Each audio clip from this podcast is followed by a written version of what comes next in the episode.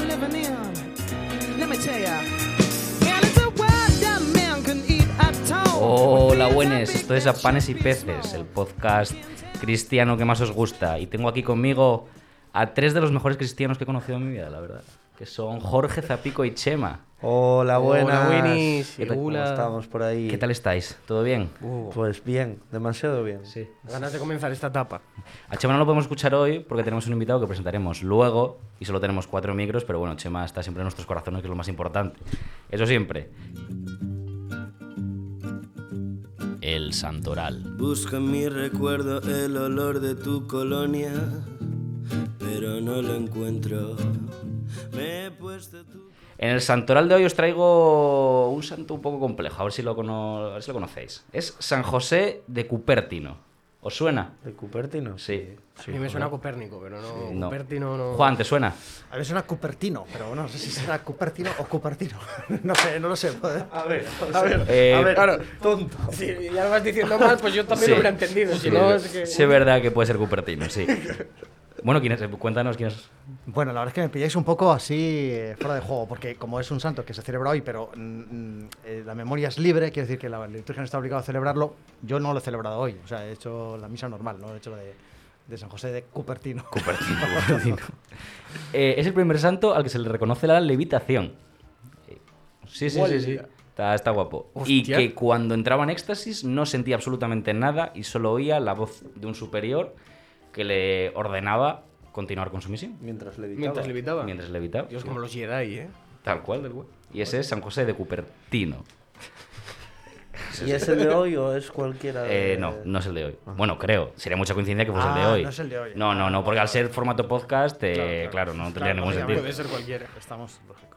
Bueno, hoy tenemos con nosotros a Juan Lozano, eh, CMF, párroco de la Parroquia del Corazón de María de Gijón, arcipreste de Asturias o de Gijón es el arcipreste. No, de Gijón, de Gijón. De Gijón Con eso lo tengo bastante. Bueno, de, a mo- poco, de ¿no? momento, de momento, de momento. Y la primera pregunta es clara, ¿quién eres?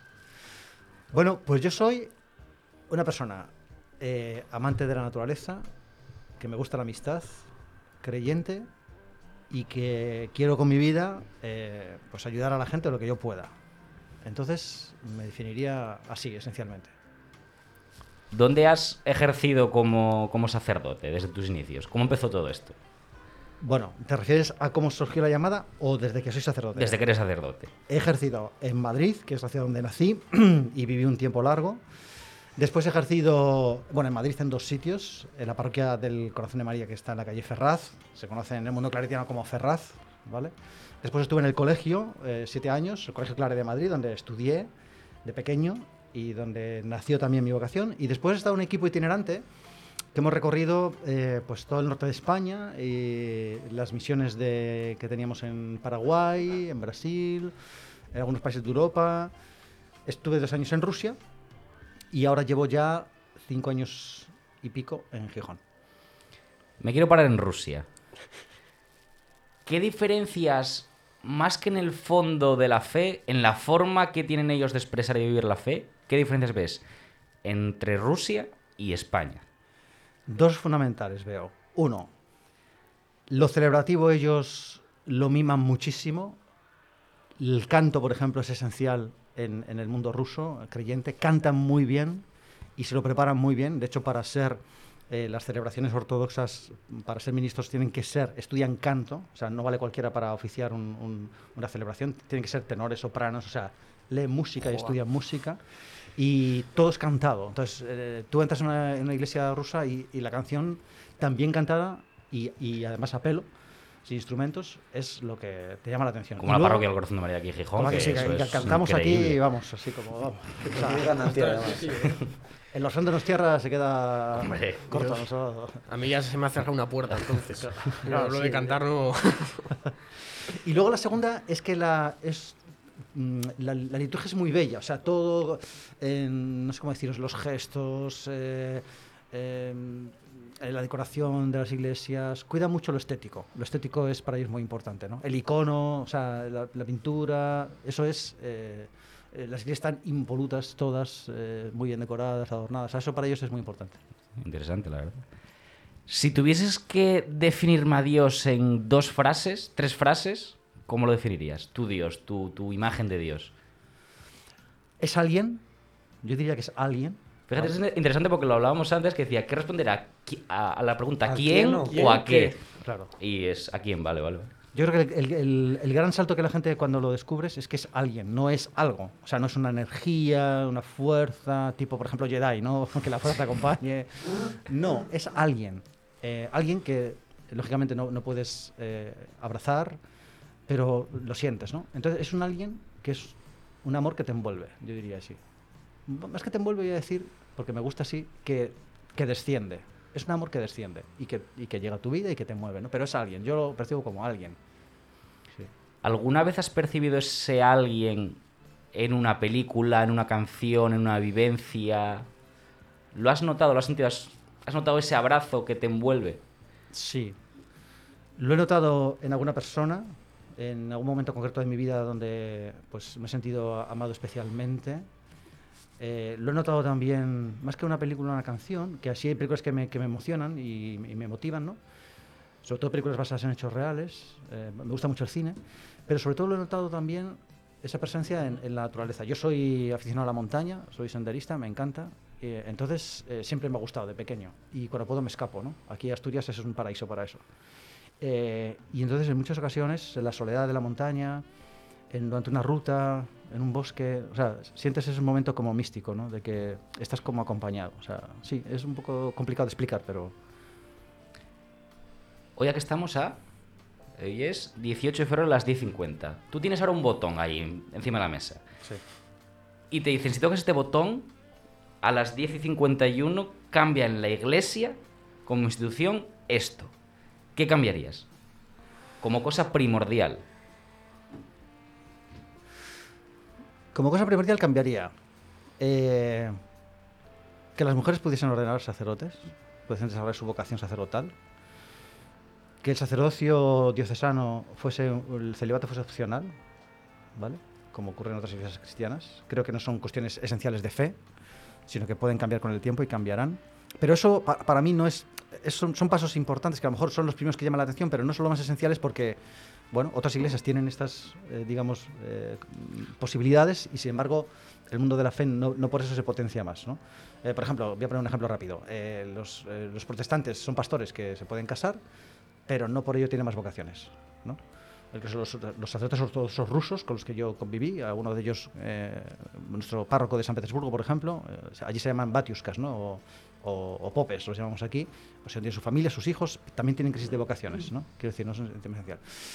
Yo que me diría, aparte de estas dos cosas que, pueden, que todo el mundo te pregunta, y digo, pues sí, algún día se dará este paso, eh, cambiará también un poco nuestra forma de celebrar, nuestra forma de celebrar la Eucaristía eh, en la Iglesia.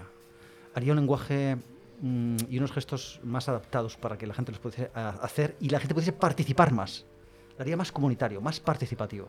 Yo creo que los que presidimos las celebraciones tenemos demasiado, acaparamos demasiado protagonismo, aunque yo intento dar todo el juego que puedo siempre, ¿no? Por ejemplo, la misa joven, me parece que es así, porque tuve esa experiencia en América, eh, cuando yo estuve en Honduras experimenté que la comunidad participa, celebra, interviene, habla, también es verdad que ellos son menos retraídos, o sea, les cuesta menos salir a participar, compartir tu experiencia, cantan, se mueven, bailan, Son hacen gestos. evangélicos allí, No, no, ¿no? católicos, No, católicos. católicos. Sí, hablo de la Iglesia Católica en, en América Latina. Es otra cultura mucho más festiva, más participativa, más comunitaria. A nosotros nos cuesta más, también por la, por la herencia que traemos. ¿no?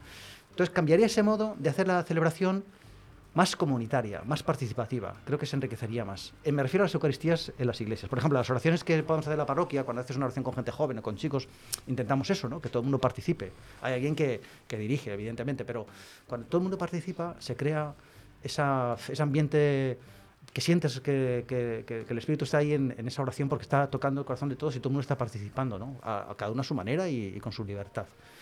Yo facilitaría la manera de que eso fuese posible. Hablabas antes del celibato. ¿El origen del celibato?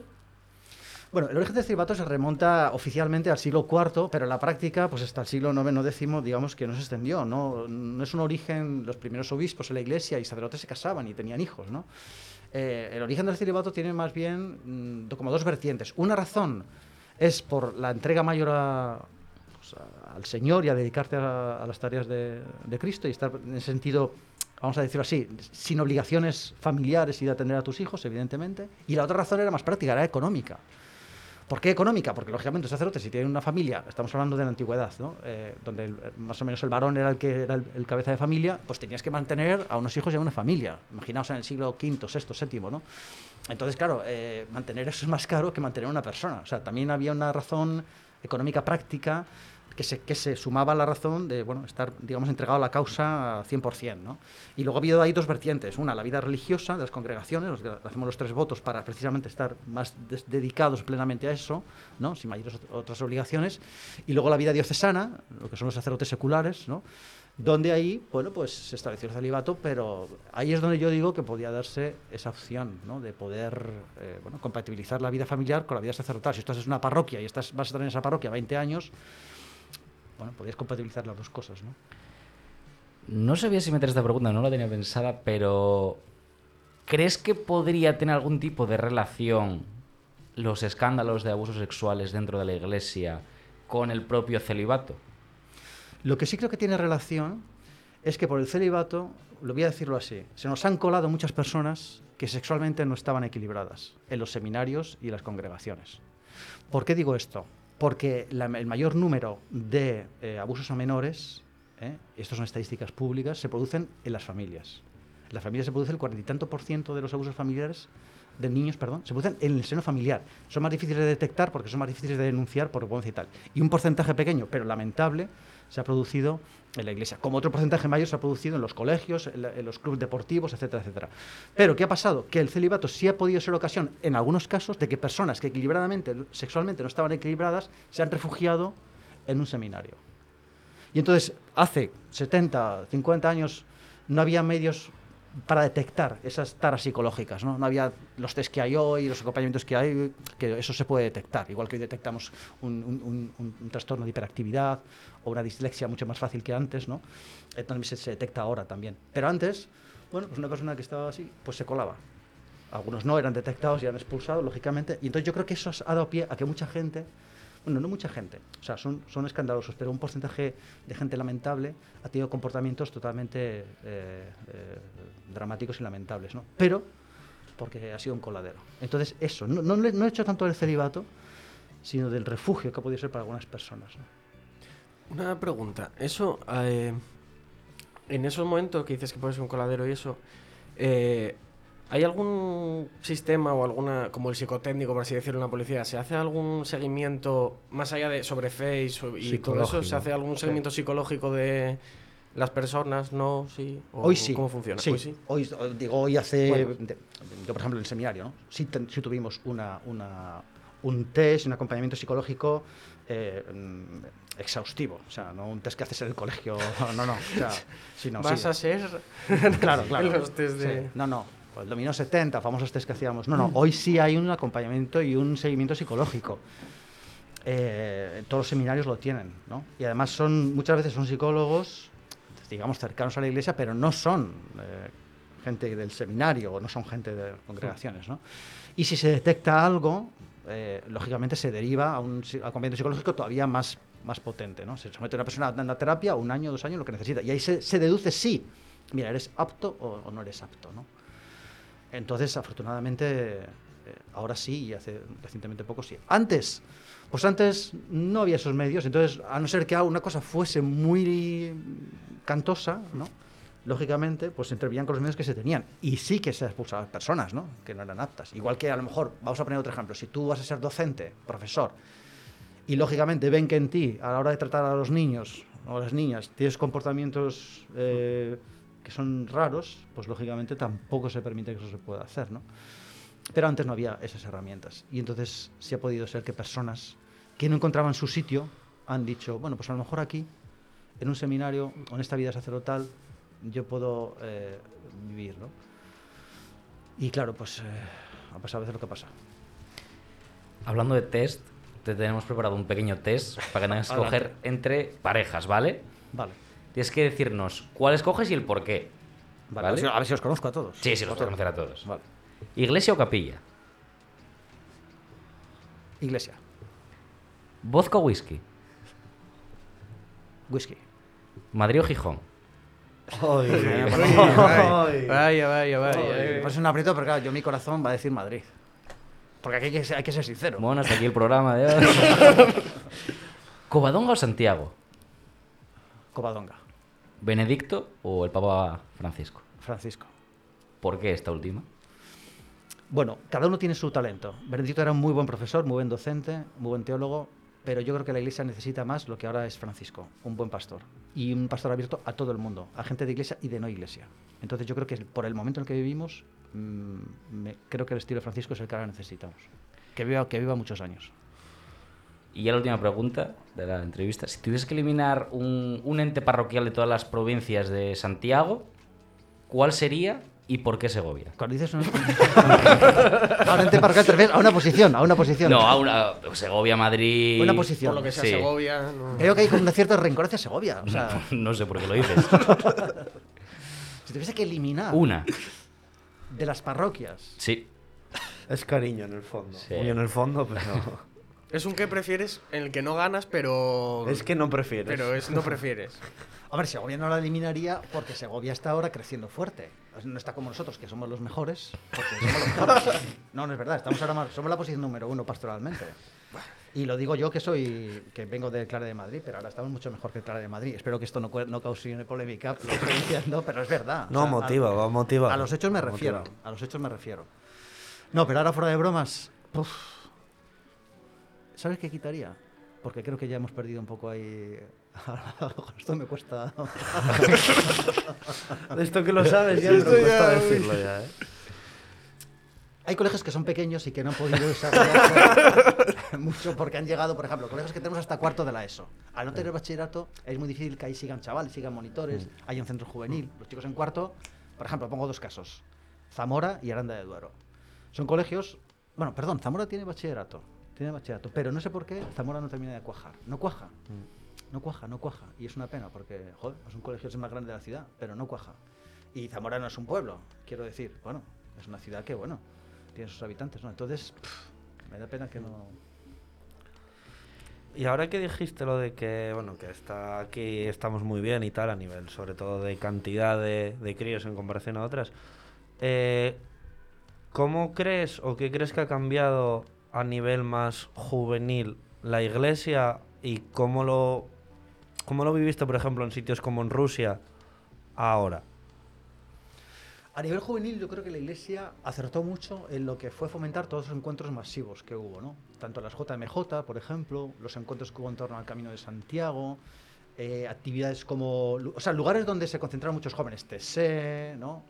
Eh, eso ha facilitado que la gente salga un poco de sus pequeños mundos parroquiales y conozca a otras personas, ¿no? En el, mismo mundo claretiano. Las actividades que hemos hecho de Caminos de Santiago entre varios lugares, ¿no? O cuando decíamos antes macrocampamentos, eso ha facilitado que tú conozcas a gente de, de tu promoción de otros sitios. Entonces te das cuenta que tu, que tu Gijón es bueno, lo aprecias, lo valoras, pero hay, hay vida más allá de Gijón. Y el de Segovia se da cuenta que hay vida más allá de Segovia, el de Madrid también. o sea, entonces eso genera... Y luego, si esos además van a una JMJ, se dan cuenta que más allá de Segovia, Madrid y Gijón, eh, en, en Varsovia hay vida, o sea, decir, o sea, y en otros lugares del mundo, ¿no? Entonces, eso yo creo que ha facilitado que la gente joven de la iglesia tenga una conciencia de un colectivo potente y una fuerza importante, ¿no? Y luego, lógicamente, no basta, luego la vida de cada día en cada lugar. Para mí la clave es que la gente, o sea, aquí en Gijón yo creo que una de las claves ha sido romper la inercia que había de promociones. Es decir, una promoción se llegaba a segundo bachillerato, se confirmaba, o a primero, y luego seguía su promoción. ¿Os acordáis? Antes se llamaban incluso así, post 1, post Sí. 2, Sí. post 3, post 4, Hasta post el 5. infinito, Hasta que ya más se allá. morían por inanición, quedaban 8, 10, 3, 2, 1, 0, ya, y, y ese post 7 ya se convertía en copes post, o sea, quedaban para, bueno, pues perdían un poco el hilo. Entonces, el hecho de terminar y mezclarse generaciones y promociones enriquece, ¿no? Enriquece. Entonces yo creo que eso es lo que una de las claves de, de una mayor fuerza en, en la vida juvenil. Además, nosotros que lo vivimos así, veías Sí. que había más cosas, había más allá. Si una generación había un poco más floja de gente, veías que había más gente. Igual que a nivel provincial, al final veías que había algo más allá, que no estabas tú solo con tus cosas. Eso sí que es verdad que al menos nosotros lo notamos mucho en esta generación. Esa mezcla que, que fue bastante importante. Eres arcipreste, bueno, todo muy. Todo tiene mucha burbuja, mucho montar. Pero Zapico te trae te trae una prueba hoy. ¿Por ¿Me equivoco? de- ¿Por qué dices lo de burbuja? Eso- Bueno, porque suena todo como con mucha pompa, muy... Ah, bueno. sí, sí, bueno, en Nos realidad vamos a, a arrastrar por lo más bajo. Sí, sí, al sí. fango. aquí hemos venido a darlo todo. Así que vamos allá.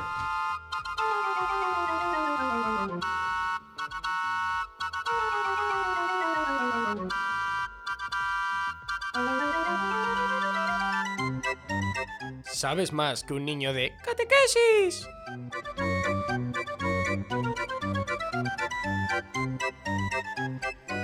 Bueno, bueno, os traigo un test bastante picadito que os voy a preguntar antes. En el test hay opciones, os puedo decir las opciones para que elijáis una de ellas o a ciegas. Lo que eh, si os veis valientes y creéis que sabéis más que un niño de catequesis, que, Qué cuidado. que cuidado, pues podéis decirlo a ciegas. Y si no, pues os doy las opciones y tenéis que, que elegir. ¿Qué preferís? A ciegas, ¿no? a A ciegas. A ciegas, sí, vale, sí. vale, vale. La primera es fácil y ya se tanteó, pero seguro que estos no se acuerdan. Eh, la Biblia, ¿cuántos libros tiene? Uf, eran. 70 y- Habíamos dicho que eran como 54, Eran pero eran, eran 70 y. 70, puede ser. 72. ¿Pueden ser, Juan? 71. 73, 73. ¡Oh, qué bien! ¿Cómo habéis acertado? ¡Bien! Ay, Dios. Los sacramentos de la iniciación cristiana son... Eran. El El bautismo, bautismo y la, y la comunión. y la confirmación. Bueno, claro, es que iniciales hasta cuándo. Hasta la confirmación. Ah, vale. Ahí ya termina la iniciación. Bien, bien, bien. Como discernís, ¿eh? Como discernís, qué bueno. Lo que pasa es que aquí no, se- no tenemos una cámara, una webcam. No, no. Porque si no. No, no. Uy, casi la hay, ¿eh? Esto se podía haber visto todo, ¿eh? Porque no creáis que, tene- que tienen dudas, ¿eh? No, nadie no, está no. haciendo gestos, nadie está haciendo nada. Son todos respuestas contundentes. En la Eucaristía, ¿qué elementos son esenciales? El pan y el vino. Claro, pero ¿cuántos? El pan y el vino.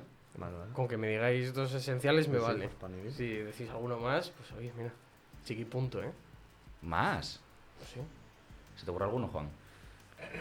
No me claro el que dé oficial la, No, la pero- Eucaristía. Pero una Eucaristía no puede ser oficiada por un diácono si previamente tú has consagrado el... No, el diácono hace celebración de la palabra, aunque reparta la comunión, pero no consagra. Entonces, para que sea Eucaristía tiene que haber consagración del pan y el vino. Ah, si muy hay bien. previa consagración no es... Claro, no es Eucaristía, se llama celebración de la palabra. Vale, vale. Lo que vale. hace Chema, nuestro diácono, por Sí, sí, ejemplo. claro. Que a veces.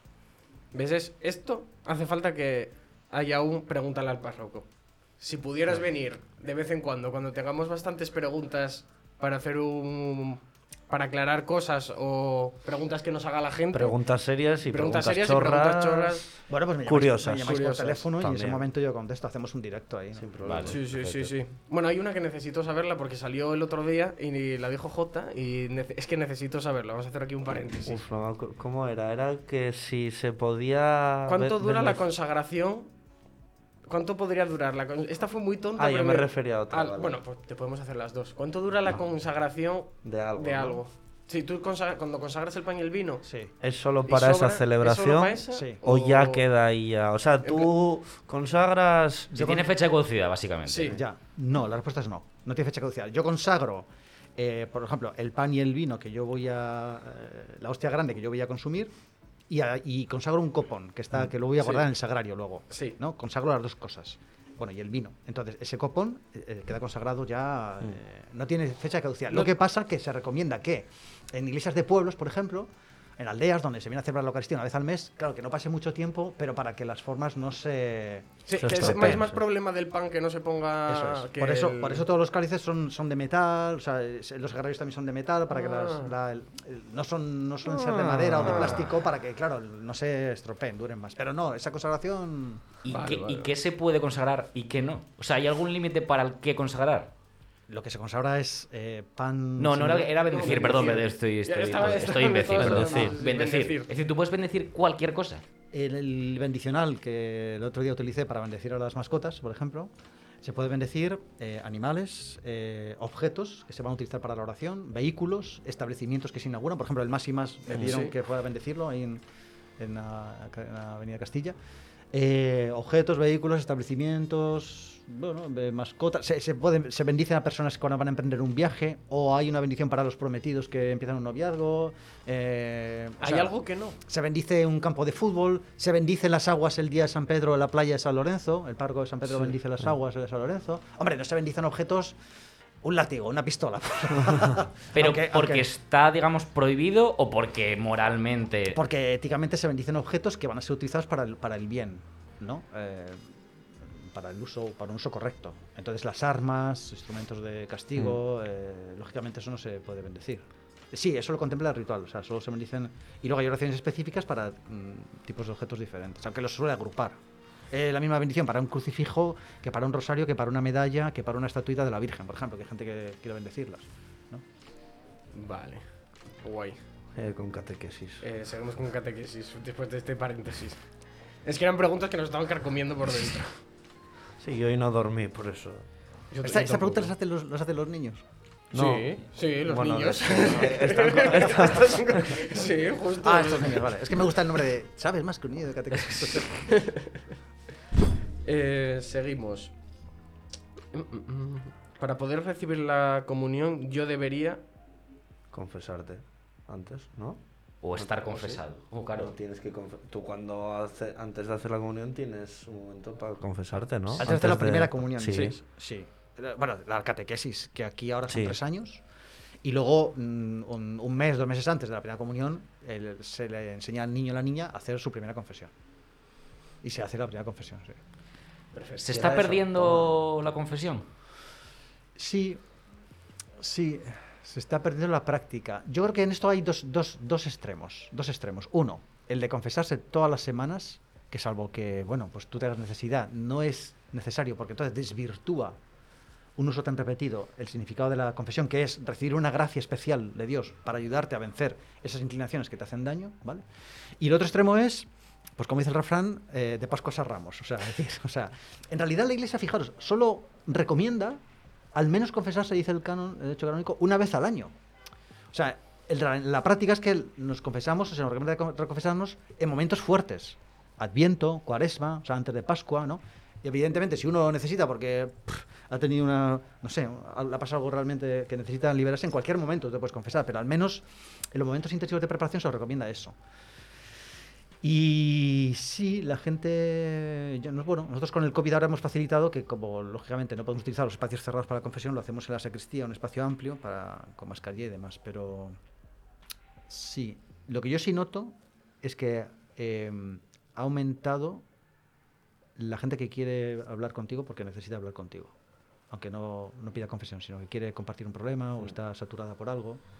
Yo lo llamo eso acompañamiento, ¿no? O gente que viene a... Entonces, yo sí he notado que ha aumentado el último momento, sí. Bueno, vamos a seguir con las dos últimas. Que son. ¿Dónde fue bautizado Jesús? Va, Dejamos contestar a Juan. Sí, esta. a, a- a ver si respondes una, Juan, antes que, que lo estamos haciendo. Bueno, hombre, pero eso, eso lo tienes que saber. O sea, es, es- es un río muy pequeño, muy pequeño, muy pequeño.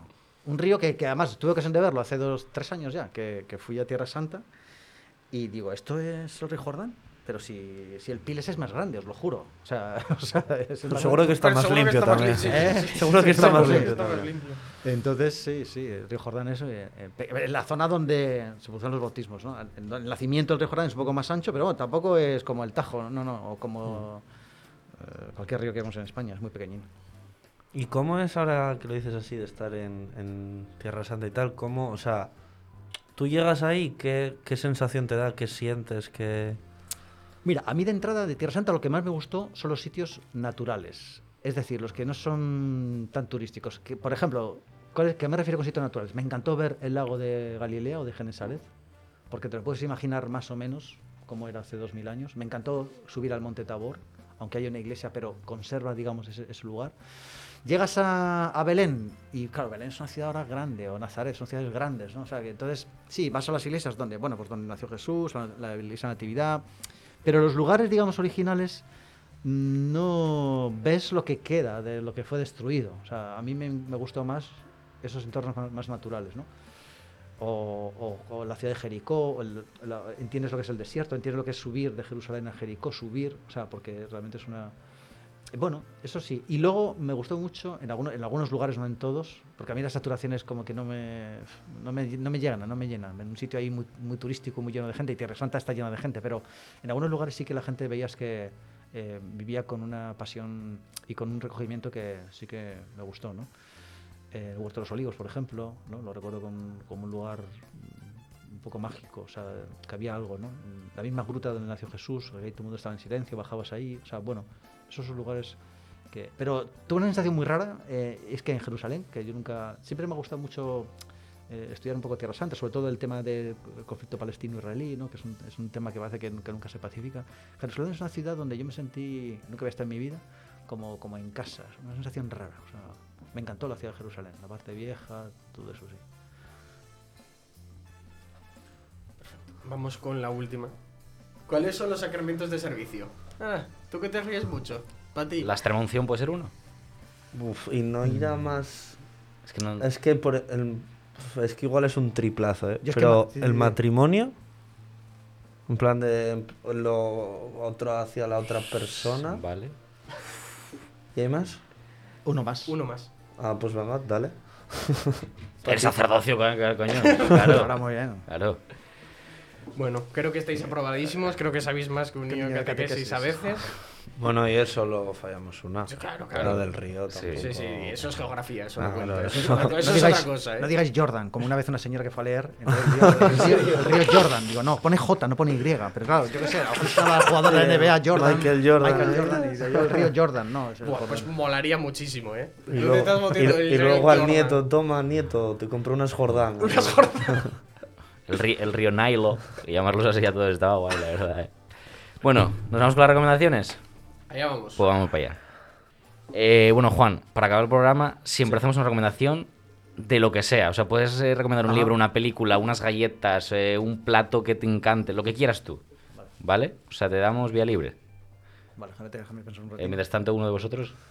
Bueno, ahora que dices lo de comida, eh, cocinar. O sea, os recomiendo cocinar, relaja mucho, viene muy bien y así coméis mejor. Desgraciados. Cocinar. Ya, ya lo tengo. Yo, pues yo voy a recomendar comer.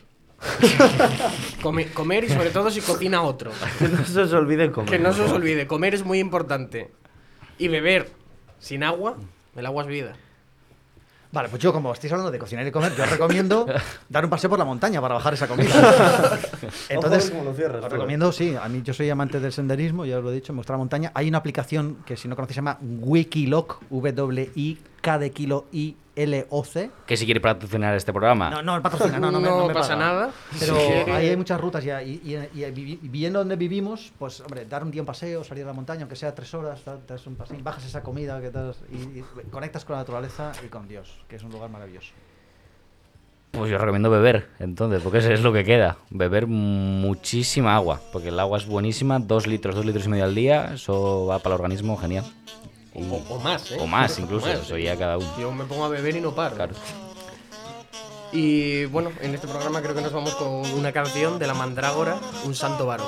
Espero que os guste. Adiós. Venga. Chao, chao, chao, chao. chao, chao. comprendiendo mis padres que yo era desde niño un arcángel tutelar. Quisieron que estudiase la carrera y fuera sacerdote y no seglar.